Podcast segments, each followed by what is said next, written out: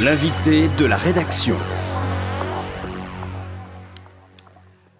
L'invité de la rédaction, c'est Anne-Claude Crémieux, professeure en maladies infectieuses à l'hôpital Saint-Louis à Paris, membre de l'Académie de médecine. Elle est l'auteur en 2009 de l'ouvrage Gouverner l'imprévisible, pandémie grippale, SRAS, crise sanitaire. Nous y reviendrons. Covid-19 donc au cœur de nos préoccupations et finalement de cette expertise qui peine peut-être à parfois à se faire entendre, à se faire comprendre dans ce dans ce que, dans ce que, dans ce qu'elle nous donne à voir de la pandémie, de ce qu'il faut faire pour s'en euh, prémunir pour que la situation justement ne se dégrade pas comme on nous le dit en ce moment, à savoir des chiffres de contamination qui sont euh, aujourd'hui scrutés pour nous dire qu'ils sont à la hausse ces derniers jours, qu'il faut faire très attention à quelques jours des fêtes. Une situation donc préoccupante, Anne-Claude Crémieux. Et pourtant, paradoxalement, le déconfinement reste le, terme utilisé pour parler de ce dans quoi nous entrons en termes de, dispositifs de gouvernance. Est-ce qu'il y a là comme un paradoxe, voire une contradiction? Peut-être une erreur de parler de préoccupation tout en étant euh, euh, dans le relâchement d'un certain nombre de dispositifs? C'est toute la difficulté pour les autorités euh, sanitaires c'est de reconnaître euh, l'amélioration, parce que c'est clair qu'il y a eu une amélioration euh, grâce euh, au confinement. On l'a vu, nous, dans les hôpitaux, particulièrement, avec le fait qu'on a beaucoup moins de patients Covid à prendre en charge et que les lits de réanimation, là aussi, sont évidemment beaucoup moins pleins. Donc, il faut admettre que l'effort a apporté et en même temps, on sait très bien que l'amélioration a un impact sur le comportement euh, des gens. On sait très bien qu'on va adapter notre comportement au danger et quand le danger diminue, la vigilance des citoyens euh, diminue. Ça se voit très bien euh, de façon macroscopique dans les rues et ça se traduit malheureusement par une augmentation de la circulation de ce virus qui est très transmissible. Donc à la fois, les autorités doivent reconnaître euh, l'effort apporté, parce que sinon ça découragerait tout le monde, mais en même temps, ils doivent se méfier euh, de l'impact de ce discours optimiste et réajuster en permanence avec des mesures collectives qui, elles, sont restrictives sur euh, l'activité, sur la mobilité. Oui, mais est-ce que finalement c'est un sentiment de de, personnes non expertes que de se demander comment ces jauges sont fixées, quels sont effectivement ces critères qui sont à l'œuvre? Aujourd'hui, on a dit qu'on visait 5000 contaminations par jour. Est-ce que, par exemple, pour l'infectiologue que vous êtes, Anne-Claude Crémieux, est-ce que c'est un chiffre magique? Est-ce est-ce que c'est littéralement le chiffre à partir duquel la situation serait absolument contrôlée? Et non, bien sûr que ce n'est pas un chiffre magique. Ce notre objectif, ce serait qu'il y ait zéro nouvelle contamination. Simplement, c'est jugé comme extrêmement difficile à atteindre. Et, donc, euh, euh, c'est jugé comme un effort euh, qui serait trop long, trop prolongé, qui entraînerait une lassitude, on le, voit déjà. Donc les objectifs, c'est toujours des compromis. C'est des compromis entre euh, le sanitaire. Il ne faut pas qu'il y ait trop de contamination si on veut de nouveau pouvoir mettre en œuvre un système testé, tracé, euh, isolé, qui soit efficace, parce que vous savez, quand il y a beaucoup de contamination, c'est extrêmement difficile d'identifier les chaînes de contamination et de les casser. Et en même temps, on ne peut pas euh, clairement demander à la population euh, un confinement illimité. Donc voilà, c'est un compromis, c'est un compromis qui est difficile à faire pour les autorités sanitaires, c'est un compromis qui est aussi très politique. Et on voit que c'est difficile parce que la visibilité est très courte. Hein, euh, et, chacun essaye, chaque pays d'Europe essaye d'ajuster sa réponse avec plus ou moins de succès. On l'a vu. Les Allemands ont finalement essayé d'avoir un confinement un peu moins strict que celui des Français, et ça s'est payé par un retard dans le contrôle de la circulation du virus, et maintenant une situation qui est plus difficile à maîtriser. Mais est-ce que c'est-à-dire que en attendant euh, est-ce que c'est l'attente de la vaccination qui, au final, euh, euh, préside à tout le reste? Est-ce que finalement, nous ne sommes que dans cette forme de containment, dans cette situation dans laquelle il s'agit de réguler ce qu'on ne peut pas enrayer totalement, c'est-à-dire dans une période où, comme vous le dites, on n'atteindra pas le zéro contamination, mais l'idée de rester dans une jauge supportable en l'état actuel de nos services de santé et des, et des, et des moyens qui sont les nôtres? C'est-à-dire que en attendant la vaccination, mm. nous sommes dans cette navigation à vue, dans cette, dans cette zone dans laquelle c'est supportable Oui, en attendant une vaccination qui aurait un impact d'une part sur la protection des personnes vulnérables, donc il y a quand même 14 millions de personnes vaccinées, mais aussi, on l'espère, de façon simultanée sur la circulation du virus, parce que les deux objectifs sont évidemment euh, simultanés et, probablement liés à la capacité, euh, euh, à la puissance du vaccin. On a heureusement deux vaccins qui ont l'air extrêmement efficaces. et donc, en attendant euh, les résultats, que ça soit visible, il faut tenir. Et tenir, c'est tenir par les mesures que nous appliquons euh, encore aujourd'hui, qui sont les mesures barrières, la protection individuelle par le masque, par la distance sociale, par l'aération, et puis les mesures collectives que doit prendre le, gouvernement, la restriction de la mobilité, la restriction euh, de l'activité. Mais alors, on, on, va y revenir à ces attentes suscitées par la vaccination, et parce que mais on y, reviendra dans un instant. J'aimerais juste continuer à explorer ce que nous traversons là, c'est-à-dire ce que nous, euh, en ne disposant pas euh, du vaccin et dans la manière dont on essaie de comprendre comment fonctionne cette épidémie. Justement, il y a aussi des interrogations autour de la contamination, toujours. Finalement, comment procède cette, épidémie? Où sont les lieux, les espaces? Il y a une étude qui vient donc d'être euh, publiée par l'Institut Pasteur sur les lieux de contamination du Covid-19. une étude qui est largement critiquée parce que Apparemment, il y aurait euh, une difficulté à cerner encore aujourd'hui euh, quels sont les lieux, quelles sont les, voies par lesquelles cette pandémie euh, s'étend. Est-ce que c'est une question qui vous semble légitime d'avoir encore autant de mal à savoir comment, comment fonctionne cette épidémie? C'est une question très importante. Pourquoi? Parce que euh, en mars, on a été euh, surpris. Euh, les, malades sont arrivés en masse dans, dans, les hôpitaux, dans les réanimations, dans un état extrêmement grave. Et au fond, là, on n'a pas eu le temps de réfléchir. Il a fallu tout fermer.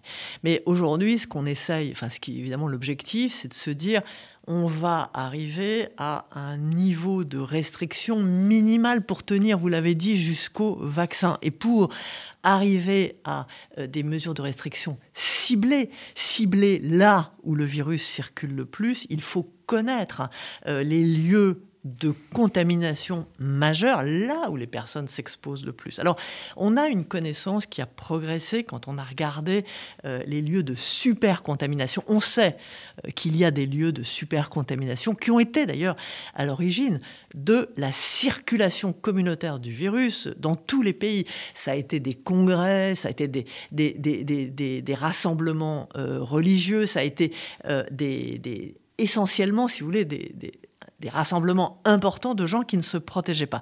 Ça, c'est interdit partout parce que on sait que c'est euh, c'est vraiment le, le, feu euh, aux poudres. Mm. Euh, bon, mais une fois qu'on a dit ça, il y a le reste. Et notre connaissance a progressé. on a eu plusieurs types d'études, des, des, études comme celle de l'Institut Pasteur. C'est ce qu'on appelle des études cas témoins. On compare les gens qui sont infectés avec des personnes qui ne sont pas infectées. Les premières sont venues des États-Unis, celle-là est très importante. On a aussi le résultat des études de tracing qu'ont fait nos collègues d'Asie, qui, eux, avaient un système de tracing très efficace. Euh, on a les études de séroprévalence dans la population qui nous disent où sont les concentrations de personnes qui s'infectent. Et de tout ça, au fond, il sort quelque chose qui est assez homogène. C'est que là où on ne peut pas mettre le masque, on se contamine. Et plus, évidemment, mm. on se rassemble sans protection, et plus on prend de risques. Et donc l'Institut Pasteur, enfin l'enquête de l'Institut Pasteur est, tout à fait intéressante, mais elle confirme, et c'est avec des chiffres, ce que l'ensemble de la littérature nous a dit.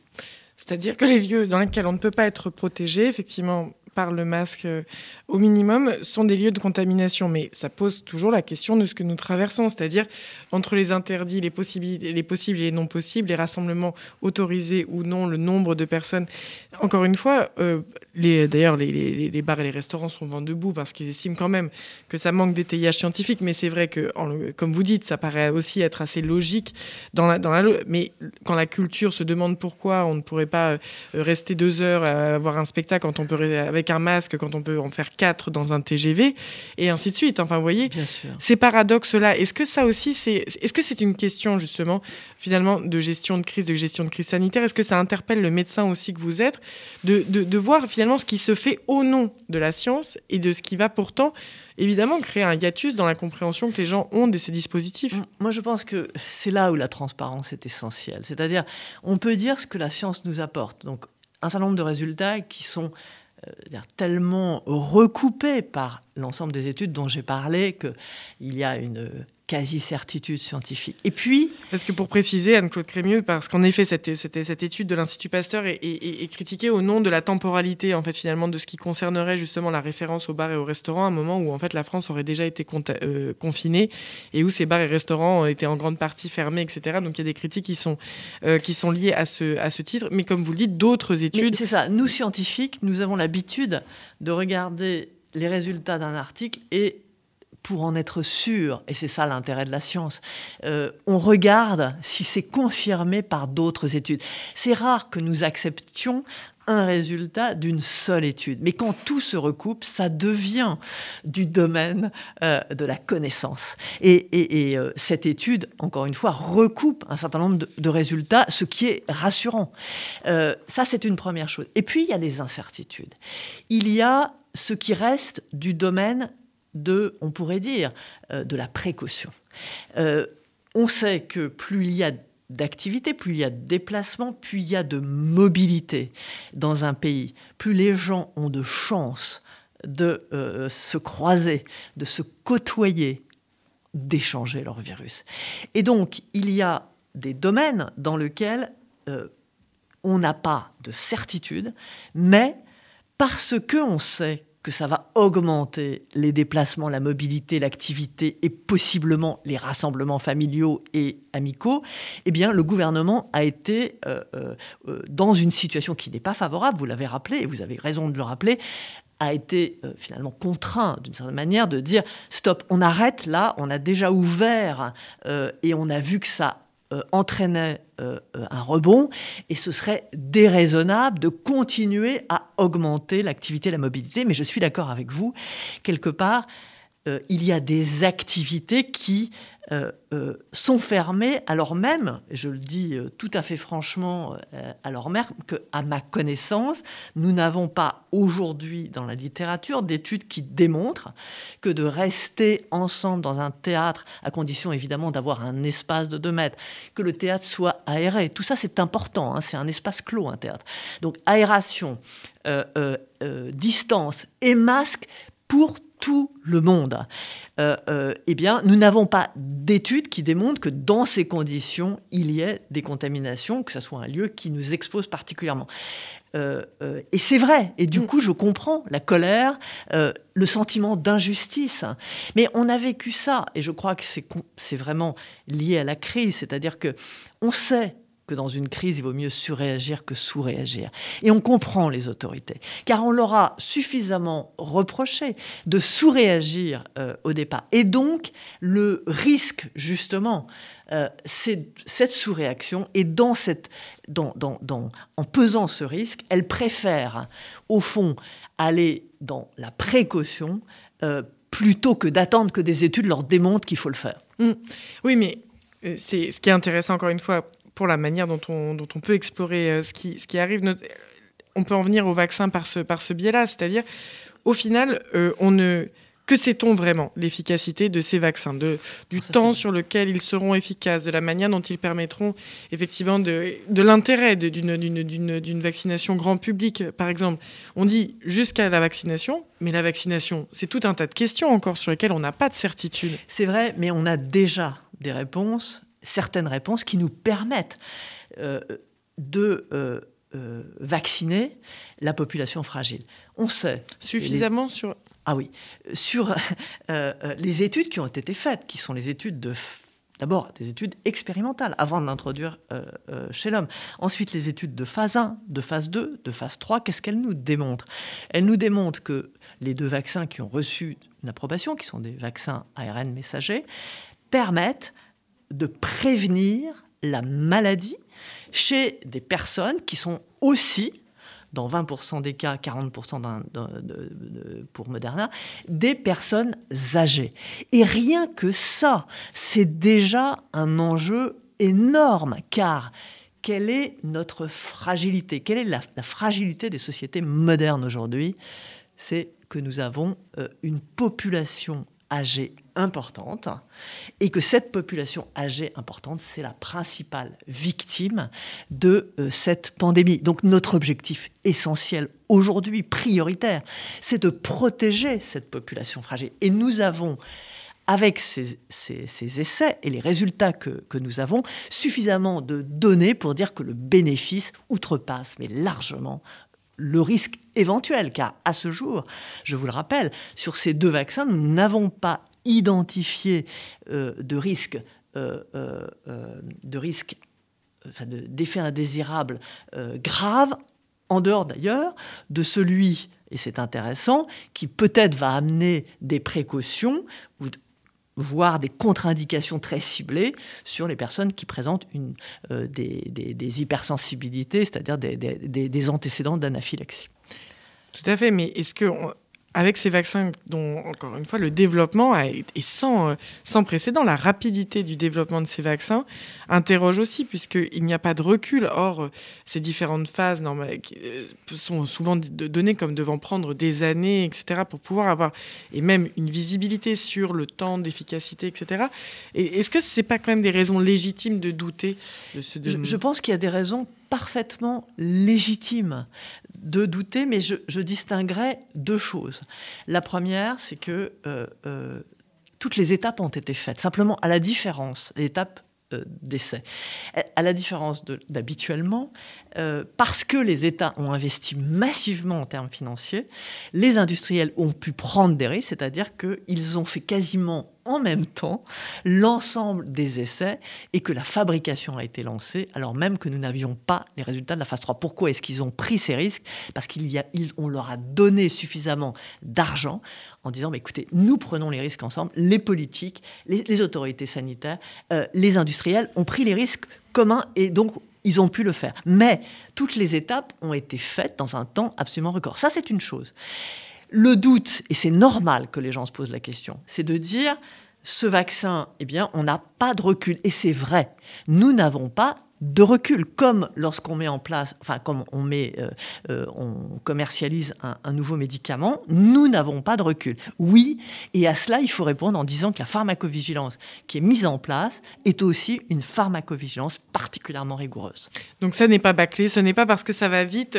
On, on, vous entend bien sur ce message, c'est de dire et qu'il y a effectivement ces, ces, outils de vigilance aussi avec la mise en œuvre de ces différentes campagnes de vaccination qui vont qui vont se mettre en œuvre. Il faut admettre qu'il y a des choses qu'on sait j'en ai parlé, il faut admettre qu'il y a des choses qu'on ne sait pas encore, mais on se donne tous les moyens. Et je dirais, il y a une sécurité qui est quand même extraordinaire, c'est de, se dire que tous ces moyens, ils sont mis en place en même temps dans tous les pays du monde. Je veux dire, on va avoir la pharmacovigilance mondiale, et c'est évidemment une sécurité extraordinairement importante. Oui, mais à l'aune aussi de ce que nous venons de vivre à l'échelle d'un an, on peut se demander si cette pharmacovigilance mondiale ne sera pas aussi l'objet de compétition, l'objet de, de, formes effectivement de compétition entre, entre les différents États. Comme, mais oui, la coopération, la question de la coopération se pose parce qu'on voit que d'autres de...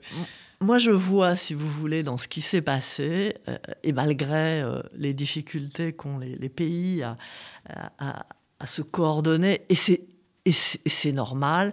Euh, moi, je vois quand même un message d'espoir absolument incroyable. C'est que la science, elle, a montré que tous les scientifiques travaillaient en même temps, tous les experts, l'échange d'informations scientifiques, l'échange de savoir, l'échange de connaissances, l'échange de progrès. Ce vaccin a été euh, fait à partir d'une biotech allemande qui a travaillé avec des Américains. Il sera distribué euh, au monde.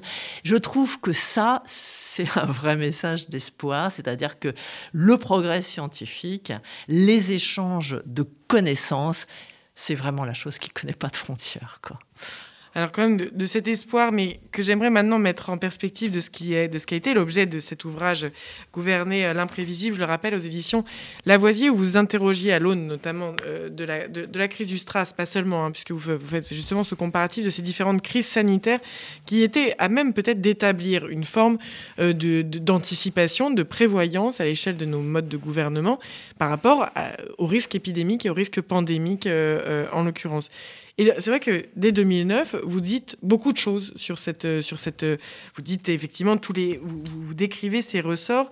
C'est ce à quoi il faut s'attendre, c'est-à-dire la rapidité, la, mondiali mm. la mondialisation, le stress. C'était déjà exactement cette, cette, cet exemple de ce que vous l'avez rappelé, nous avons accueilli dans la surprise, dans, une, dans, l'urgence et encore aujourd'hui dans tout ce qu'on a décrit, comme vous le dites, des moyens immédiats parce qu'il faut répondre tout de suite à quelque chose qu'on a comme si on n'avait pas de moyens avant de l'avoir vu venir. Est-ce que c'est ce que vous analysez aujourd'hui à l'aune de votre travail mené euh, justement il y a plus de dix ans sur cet éternel recommencement qui consiste à dire Ah bon, une pandémie?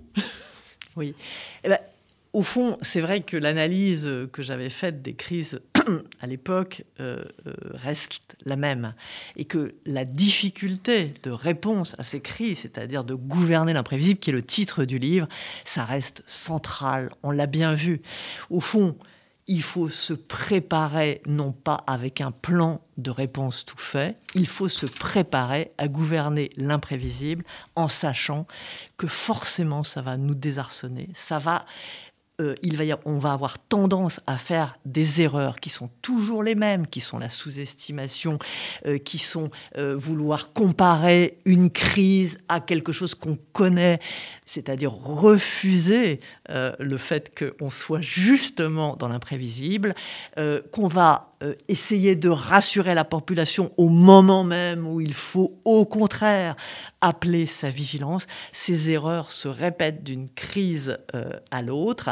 Et donc, c'est, je, pense qu'on n'a pas tiré, c'est vrai, euh, toutes les conséquences, toutes les leçons qu'on aurait pu tirer de ces crises de 2003 que, que, je décris, mais d'un autre côté, euh, elles n'ont jamais eu cette ampleur mondiale. Et pour rester optimiste, car je le suis, euh, je me dis que là, ça a tellement bouleversé nos sociétés qu'on ne pourra pas se passer d'un retour sur expérience qui est trop précoce, car rien n'est fini et c'est très difficile de tirer des leçons euh, d'une crise qui est en cours, mais que ça devrait changer les choses parce que nous n'avions pas connu dans les sociétés modernes, je dirais quelque chose qui a bouleversé à ce point-là notre, notre fonctionnement. Et pour continuer dans cet optimisme, je dirais que les pays qui s'en sont le mieux sortis à ce jour, car les choses changent très vite, sont des pays qui avaient connu le SRAS et qui avaient été atteints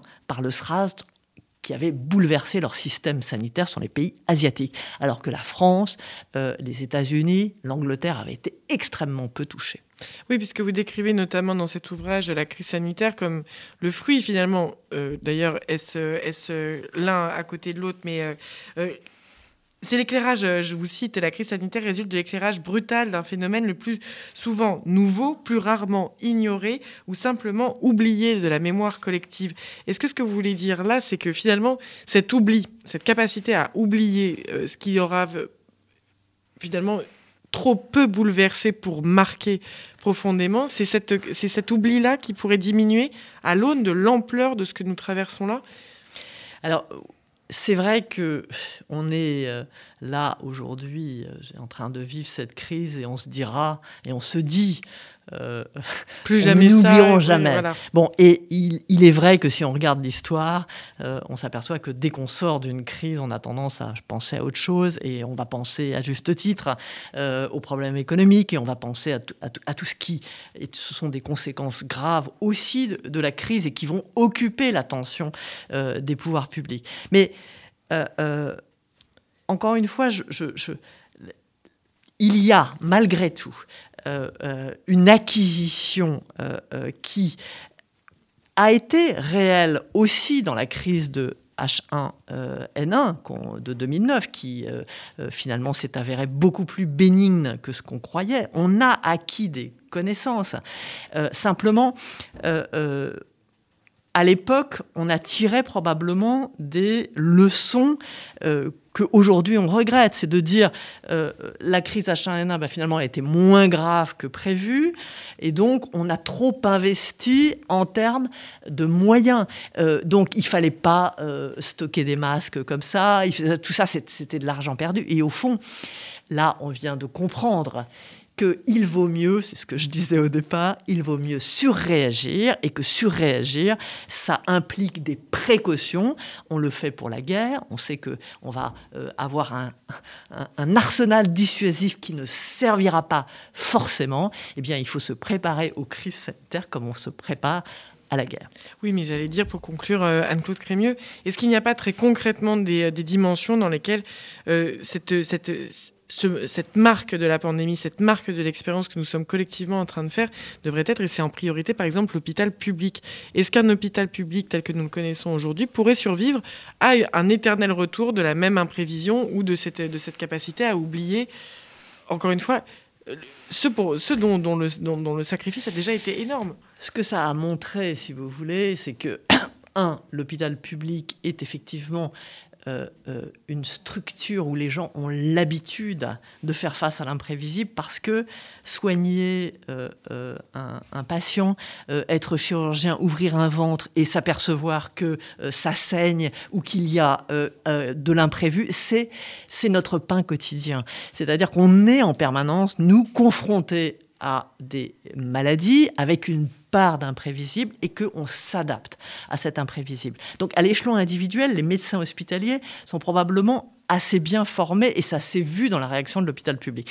Mais ce qu'on a vu aussi, et ça c'est la, leçon qu'on va en, tirer, c'est que il faut des réserves, car effectivement l'hôpital public c'est pas seulement euh, gérer le quotidien, c'est aussi avoir des réserves en termes de personnes, en termes de formation, en termes de lits de réanimation, capables de pouvoir affronter une situation extraordinaire.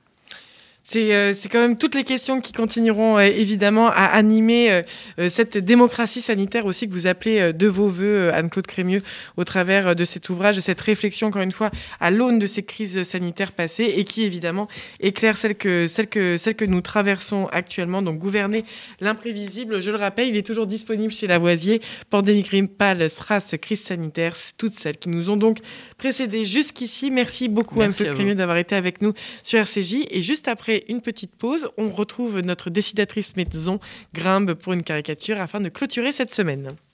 Retrouvez l'invité de la rédaction sur radio-rcj.info.